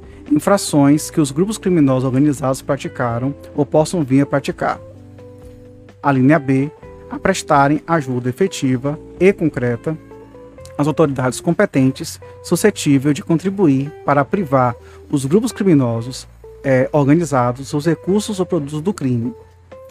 Parágrafo é, segundo, cada Estado parte poderá considerar a possibilidade, nos casos pertinentes, de reduzir a pena de que é passível um arguído que coopere de forma substancial na investigação ou no julgamento dos autores de uma infração penal prevista na presente convenção. Parágrafo terceiro, cada Estado parte poderá considerar a possibilidade, em conformidade com os princípios fundamentais do seu ordenamento jurídico interno, de conceder imunidade a uma pessoa que coopere de forma substancial na investigação ou no julgamento dos autores de uma infração prevista na presente convenção. Parágrafo 4 a proteção das pessoas será assegurada nos termos do artigo 24 da presente convenção. Parágrafo 5 quando as pessoas quando uma das pessoas referidas no parágrafo 1 do presente artigo se encontra no estado parte e possa prestar uma cooperação substancial às autoridades competentes de outro estado parte, os estados partes em questão poderão considerar celebração de acordos em conformidade com seu direito interno relativos à eventual concessão pelo outro estado parte do tratamento descrito nos parágrafos 2 e 3 do presente artigo.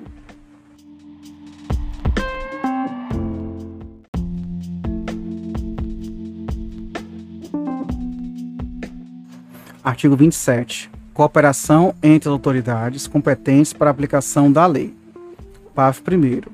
Os Estados-partes cooperarão estreitamente, em conformidade com os respectivos ordenamentos jurídicos e administrativos, a fim de reforçar a eficácia das medidas de controle de cumprimento da lei, destinadas a combater as infrações previstas na presente convenção, especificadamente, cada Estado-parte adotará as medidas eficazes para: a linha A reforçar ou, se necessário, criar canais de comunicação entre suas autoridades, organismos e serviços competentes, para facilitar a rápida e segura troca de informações relativas a todos os aspectos das infrações previstas na presente convenção, incluindo, se os estados partes envolvidos o considerarem apropriado, ligações com outras atividades criminosas. A linha B, cooperar com os estados partes quando se trata de infrações previstas na presente convenção na condução de investigações relativas aos seguintes aspectos: item 1. Identidade, localização e atividade de pessoas suspeitas de implicação nas referidas infrações, bem como a localização de outras pessoas envolvidas. Inciso 2. Movimentação de produto do crime ou de bens provenientes da prática das infrações. 3. Movimentação de bens equipamentos, outros instrumentos utilizados ou destinados a ser utilizados na prática dessas infrações. A linha C, fornecer, quando for o caso disto, os elementos e as, ou, ou as quantidades de substâncias necessárias para fins de análise ou de investigação. A linha D, facilitar uma coordenação eficaz entre autoridades, organismos e serviços competentes e promover o intercâmbio de pessoal e de peritos, incluindo sob a reserva de existência, de acordo com os protocolos bilaterais entre os Estados partes envolvidos, a designação de agentes de ligação. A linha E.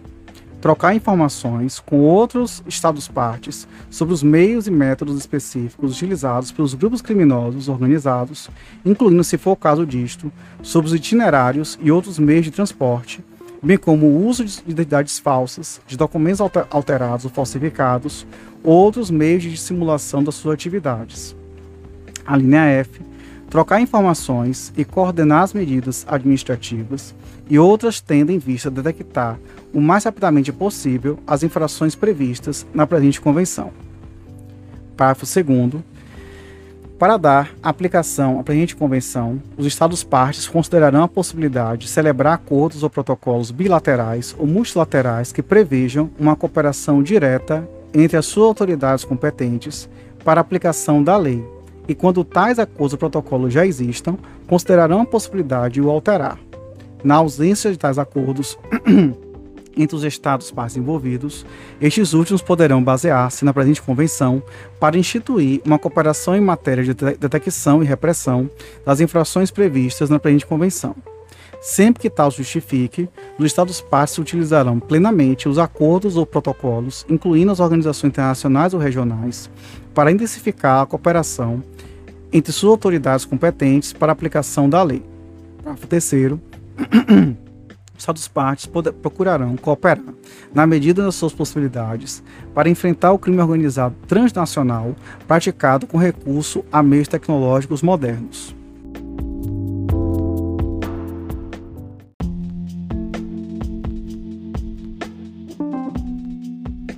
Artigo 28. Coleta, intercâmbio e análise de informações sobre a natureza do crime organizado.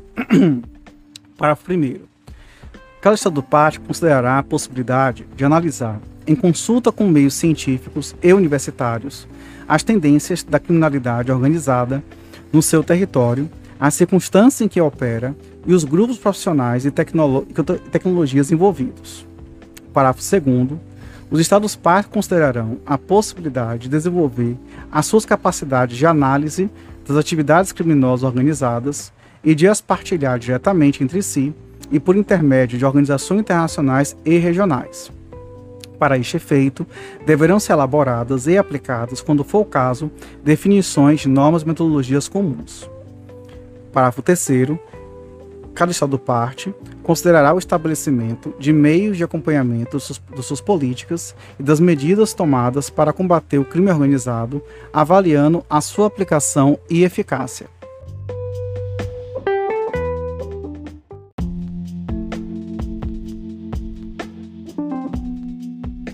Artigo 29. Formação e assistência técnica. Parágrafo 1. Cada Estado parte estabelecerá, desenvolverá ou melhorará, na medida das suas necessidades, programas de formação específicos destinados ao pessoal, às autoridades competentes, para aplicação da lei, incluindo promotores públicos, juízes de instrução e funcionários aduaneiros, bem como outro pessoal que tenha por função prevenir, detectar e reprimir as infrações previstas na presente convenção. Esses programas, que poderão prever sessões e intercâmbio de pessoal, incidirão especificamente na medida em que o direito interno permita os seguintes aspectos: a linha A, métodos utilizados para prevenir, detectar e combater as infrações previstas na presente convenção. A linha B, rotas e técnicas utilizadas pelas pessoas suspeitas de implicação em infrações previstas na presente convenção, incluindo os estados de, de trânsito e medidas adequadas de combate. A linha C, vigilância das movimentações dos produtos de contrabando. A linha D, detecção e vigilância das movimentações do produto do crime, de bens, equipamentos ou instrumentos, de métodos de transferência, de simulação ou disfarce desse produto, bens, equipamentos os instrumentos, bem como métodos de luta contra a lavagem de dinheiro e outras infrações financeiras. A linha E, cota de provas. A linha F, técnicas de controle das zonas francas e de portos francos. A linha G, métodos utilizados para combater o crime organizado transnacional cometido por meio de computadores, de rede de telecomunicações ou tecnologias modernas e a linha I, métodos utilizados para a proteção das vítimas e das testemunhas. Parágrafo 2 os Estados-partes deverão cooperar entre si no planejamento e execução dos, de programas de investigação e de formação concebidos para o intercâmbio de conhecimentos especializados nos domínios referidos no parágrafo 1 do presente artigo, e para este efeito recorrerão também, quando for o caso, a conferências e seminários regionais e internacionais para promover a cooperação e estimular as trocas de pontos de vista sobre problemas comuns, incluindo os problemas e necessidades específicos dos estados de trânsito. Parágrafo 3 os Estados-partes incentivarão as atividades de formação de assistência técnica suscetíveis de facilitar a extradição e a cooperação judiciária. Essas atividades de cooperação e assistência técnica poderão incluir ensino de idiomas, sessões e intercâmbio do pessoal das autoridades centrais ou de organismos que tenham responsabilidades no domínio em questão. Parágrafo 4 Sempre que se encontrem em vigor acordos bilaterais ou multilaterais, os Estados-partes reforçarão, tanto quando for necessário, medidas tomadas no sentido de otimizar as atividades operacionais e de formação no âmbito de organizações internacionais, regionais e no âmbito de outros acordos ou protocolos bilaterais e multilaterais da matéria.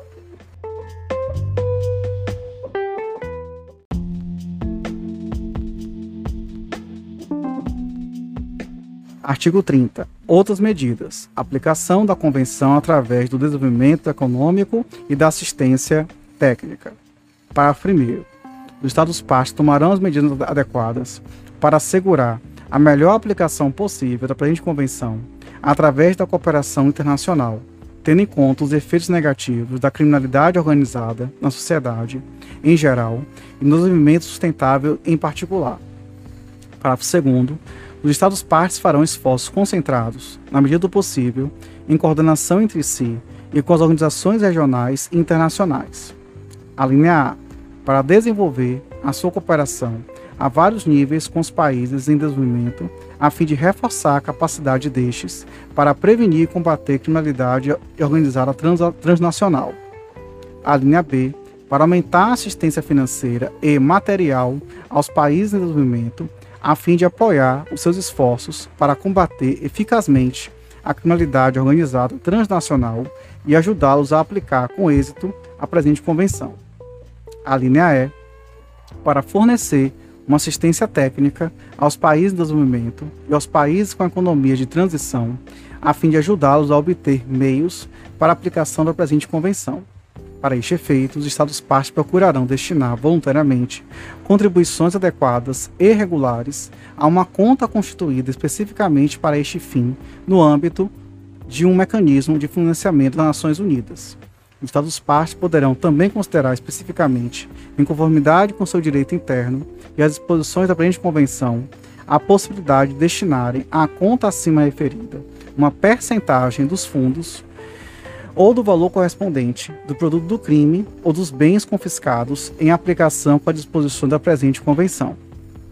A linha D, para incentivar e persuadir outros estados e instituições financeiras, quando, quando tal se justifique, a associarem-se aos esforços desenvolvidos em conformidade com o presente artigo, nomeadamente fornecendo aos países em desenvolvimento mais programas de formação e material moderno, a fim de ajudar a alcançar os objetivos da presente convenção.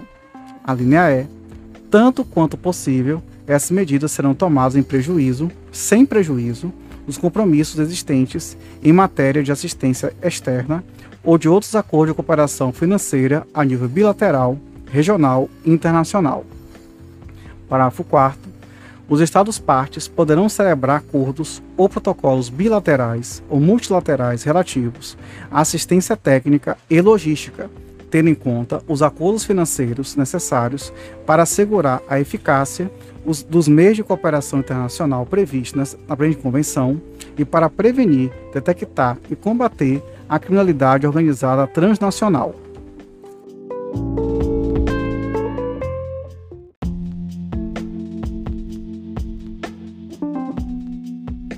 Artigo 31. Prevenção. Parágrafo 1. Os Estados partes procurarão elaborar e avaliar projetos nacionais, bem como estabelecer e promover as melhores práticas e políticas para prevenir a criminalidade organizada transnacional. Parágrafo 2 Em conformidade com os princípios fundamentais do seu direito interno, os Estados partes procurarão reduzir, através de medidas legislativas, administrativas ou outras que sejam adequadas, as possibilidades atuais ou futuras de participação de grupos econômicos organizados em negócios lícitos utilizando um produto do crime.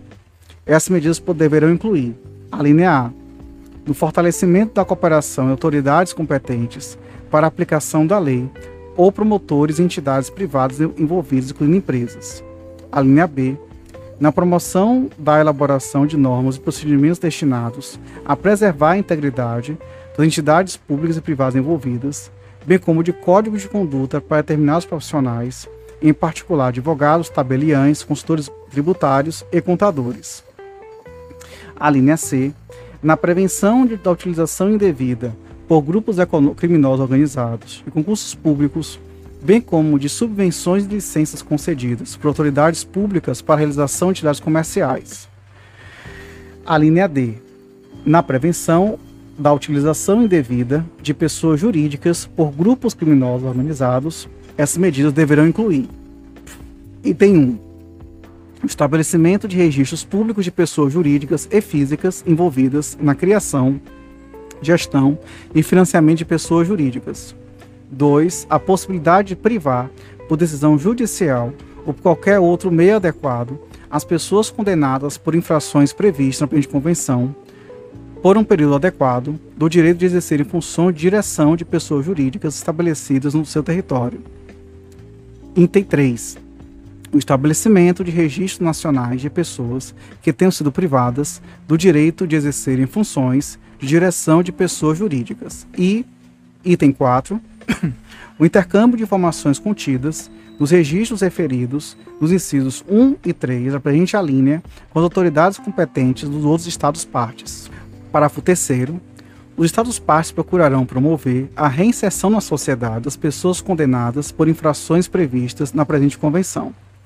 Parágrafo 4 os Estados partes procurarão avaliar periodicamente os instrumentos jurídicos e as práticas administrativas aplicáveis, a fim de determinar se contém lacunas que permitam aos grupos criminosos organizados fazerem deles utilização indevida.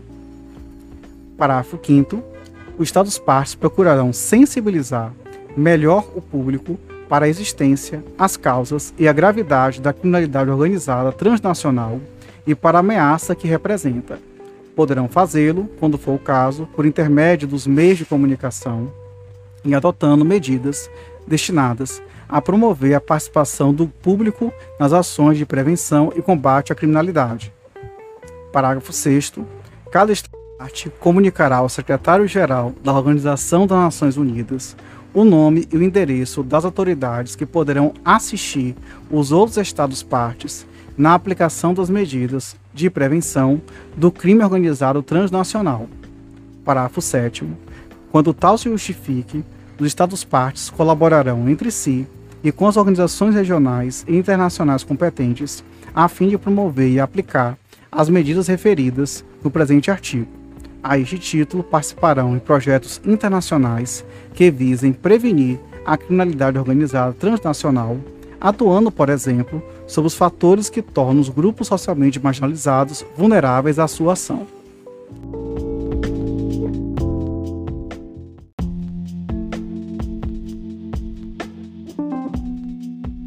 Artigo 32. Conferência das partes na Convenção. Parágrafo 1 será instituída uma conferência das partes na convenção para melhorar a capacidade dos Estados-partes no combate à criminalidade organizada transnacional e para promover e analisar a aplicação da presente convenção. Parágrafo 2 o secretário-geral da Organização das Nações Unidas convocará a Conferência das Partes o mais tardar um ano após a entrada em vigor da presente convenção. A Conferência das Partes adotará um regulamento interno e regras relativas às atividades enunciadas nos parágrafos 3 e 4 do presente artigo, incluindo regras relativas ao financiamento de despesas decorrentes dessas atividades. Parágrafo 3 a Conferência das Partes acordará em mecanismos destinados a atingir os objetivos referidos no parágrafo 1 do presente artigo, nomeadamente a linha A, facilitando as ações desenvolvidas dos Estados-partes em aplicação aos artigos 29, 30 e 31 da presente Convenção, inclusive incentivando a mobilização de contribuições voluntárias. A linha B, facilitando o intercâmbio de informações entre os Estados-partes sobre as características e tendências da criminalidade organizada transnacional e as práticas eficazes para a combater.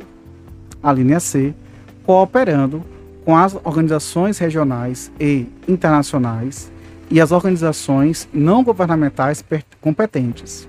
A linha D, avaliando a intervalos regulares a aplicação da presente convenção. A linha E, formulando recomendações a fim de melhorar a presente convenção e a sua aplicação.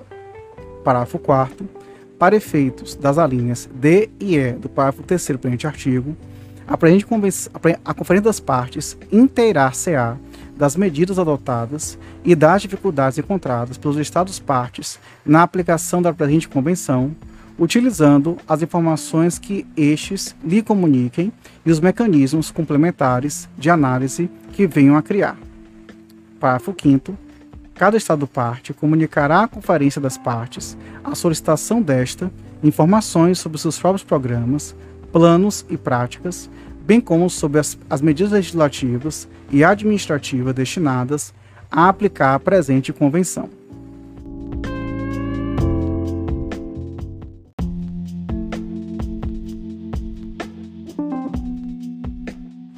Artigo 33. Secretariado. Parágrafo 1. O secretário-geral da Organização das Nações Unidas fornecerá os serviços de secretariado necessários à Conferência das Partes na Convenção. Parágrafo 2. O secretariado, a linha A, apoiará a Conferência das Partes na realização das atividades enunciadas no artigo 32 da presente Convenção tomará as disposições e prestará os serviços necessários para as sessões da Conferência das Partes. A linha B assistirá os Estados-partes, a pedido destes, no fornecimento à Conferência das Partes das informações previstas no parágrafo 5 do artigo 32 da presente Convenção e, a linha C, assegurará a coordenação necessária com os secretariados das organizações regionais e internacionais.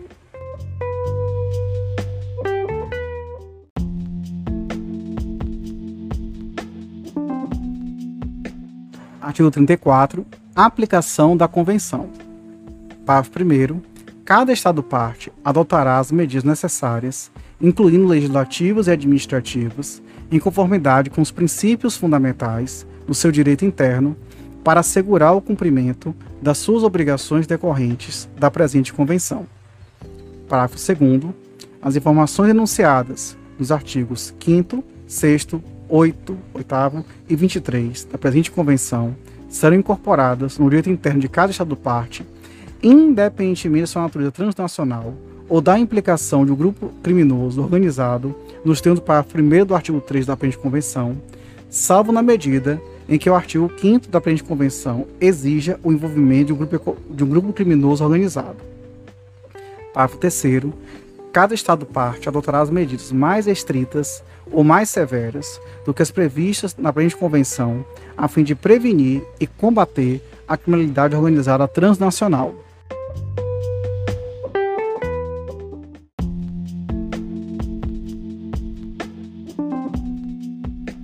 Artigo 35. Solução de controvérsias. Parágrafo 1 os Estados-partes procurarão solucionar controvérsias relativas à interpretação ou à aplicação da presente convenção por negociação direta. Parágrafo 2 Qualquer controvérsia entre dois ou mais Estados-partes relativa à interpretação ou aplicação da presente convenção que não possa ser resolvida por via negocial num prazo razoável será, a pedido de um desses Estados-partes, submetida à arbitragem.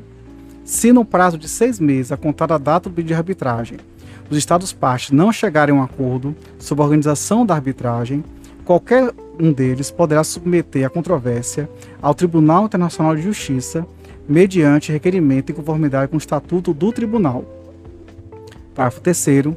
Qualquer Estado parte poderá, no momento da sua assinatura, da ratificação, da aceitação ou da aprovação da presente convenção, ou da adesão a esta, declarar que não se considera vinculado pelo parágrafo 2 do presente artigo. Os outros Estados partes não estarão vinculados pelo parágrafo 2 do presente artigo em relação a qualquer Estado parte que tenha formulado essa reserva. Parágrafo 4 um Estado parte que tenha formulado uma reserva ao abrigo do parágrafo 3 do presente artigo poderá retirá-la a qualquer momento mediante notificação ao secretário-geral da Organização das Nações Unidas.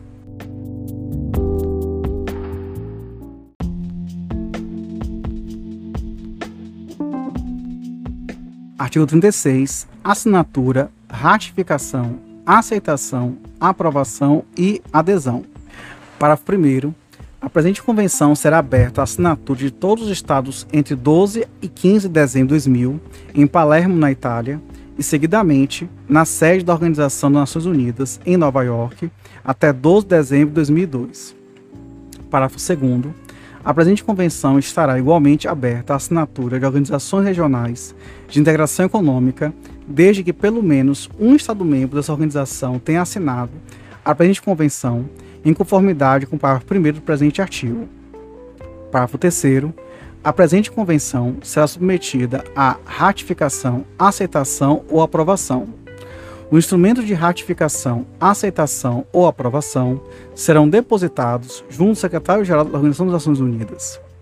Uma organização regional de integração econômica poderá depositar seus instrumentos de ratificação, aceitação ou aprovação se pelo menos um dos seus Estados-membros o tiver feito. Esse instrumento de ratificação, aceitação ou aprovação, a Organização das Nações, a organização, desculpa, declarará o âmbito de sua competência em relação às questões que são objeto da presente convenção.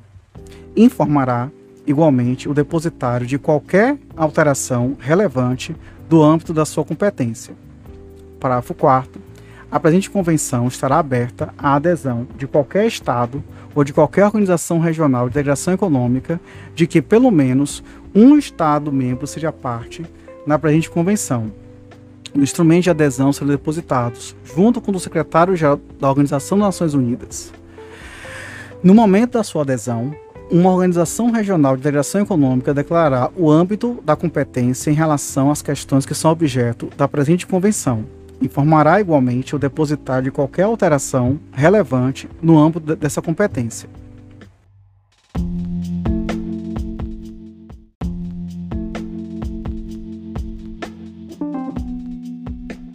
Artigo 37. Relação com os protocolos. Parágrafo 1. A presente convenção poderá ser completada por um ou mais protocolos. Parágrafo 2. Para se tornar parte do protocolo, um Estado ou uma organização regional de integração econômica deverá igualmente ser parte na presente convenção. Parágrafo 3. Um Estado parte da presente convenção não estará vinculado por um protocolo, a menos que se torne parte do mesmo protocolo, em conformidade com as posições deste. Parágrafo 4. Qualquer protocolo à presente convenção será interpretado conjuntamente com a presente convenção, tendo em conta a finalidade do mesmo protocolo.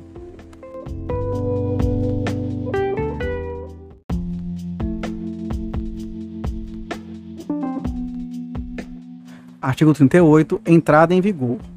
A presente convenção entrará em vigor no 90 dia seguinte à data do depósito do 40 instrumento de ratificação, aceitação, aprovação ou adesão.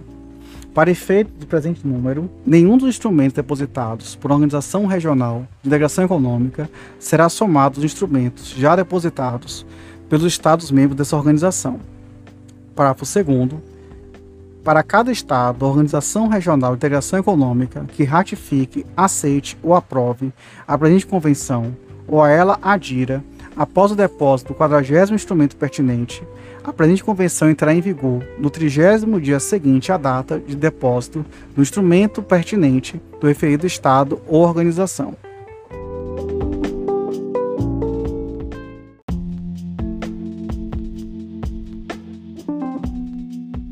Artigo 39. Emendas.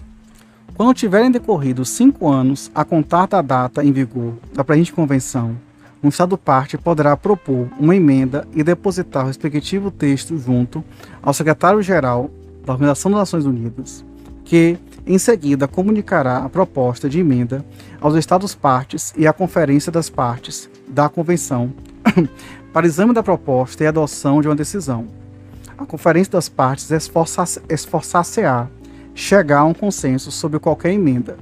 Se todos os esforços nesse sentido se estiverem esgotados sem que se tenha chegado a um acordo, será necessário, como último recurso, para que a emenda seja aprovada, uma votação por mais de dois terços dos votos expressos nos Estados-partes presentes na Conferência das Partes.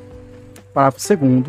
Para exercerem, ao abrigo do presente artigo, seu direito de voto nos domínios em que sejam competentes, as organizações regionais de integração econômica disporão de um número de votos igual ao número dos seus Estados-membros que sejam partes na presente convenção. Não exercerão o seu direito de voto quando os seus Estados-membros exercerem os seus e inversamente.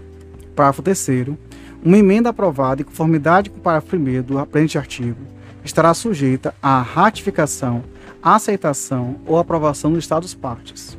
Parágrafo 4 uma emenda aprovada em conformidade com o parágrafo 1 do presente artigo entrará em vigor para um Estado-parte 90 dias após a data de depósito pelo mesmo Estado-parte, junto ao secretário-geral da Organização das Nações Unidas, de um instrumento de ratificação, aceitação ou aprovação da referida emenda.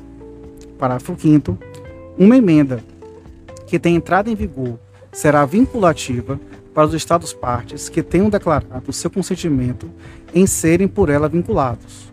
Os outros Estados-partes permanecerão vinculados pelas disposições da presente convenção e por todas as emendas anteriores que tenham ratificado, aceite ou aprovado.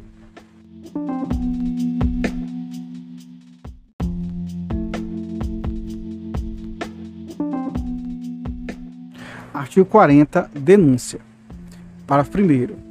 Um Estado-parte poderá denunciar a presente convenção mediante notificação escrita dirigida ao secretário-geral da Organização das Nações Unidas. A denúncia tornar-se-á efetiva um ano após a data da recepção da notificação pelo secretário-geral. Parágrafo 2 uma organização regional de integração econômica cessará de ser parte na presente convenção quando todos os seus Estados-membros a tenham denunciado. Parágrafo 3 a denúncia da presente convenção, em conformidade com o parágrafo 1 do presente artigo, implica a denúncia de qualquer protocolo a ela associado.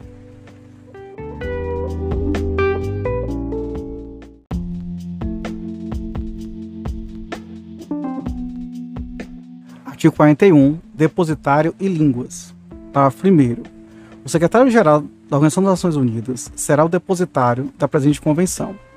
Parágrafo 2 o original da presente convenção, cujos textos em inglês, árabe, chinês, espanhol, francês e russo fazem igualmente fé, será depositado junto com o secretário-geral da Organização das Nações Unidas. Em fé do que os plenipotenciários abaixo assinados devidamente manda mandatados para efeitos dos respectivos governos assinaram a presente convenção. Fim do documento.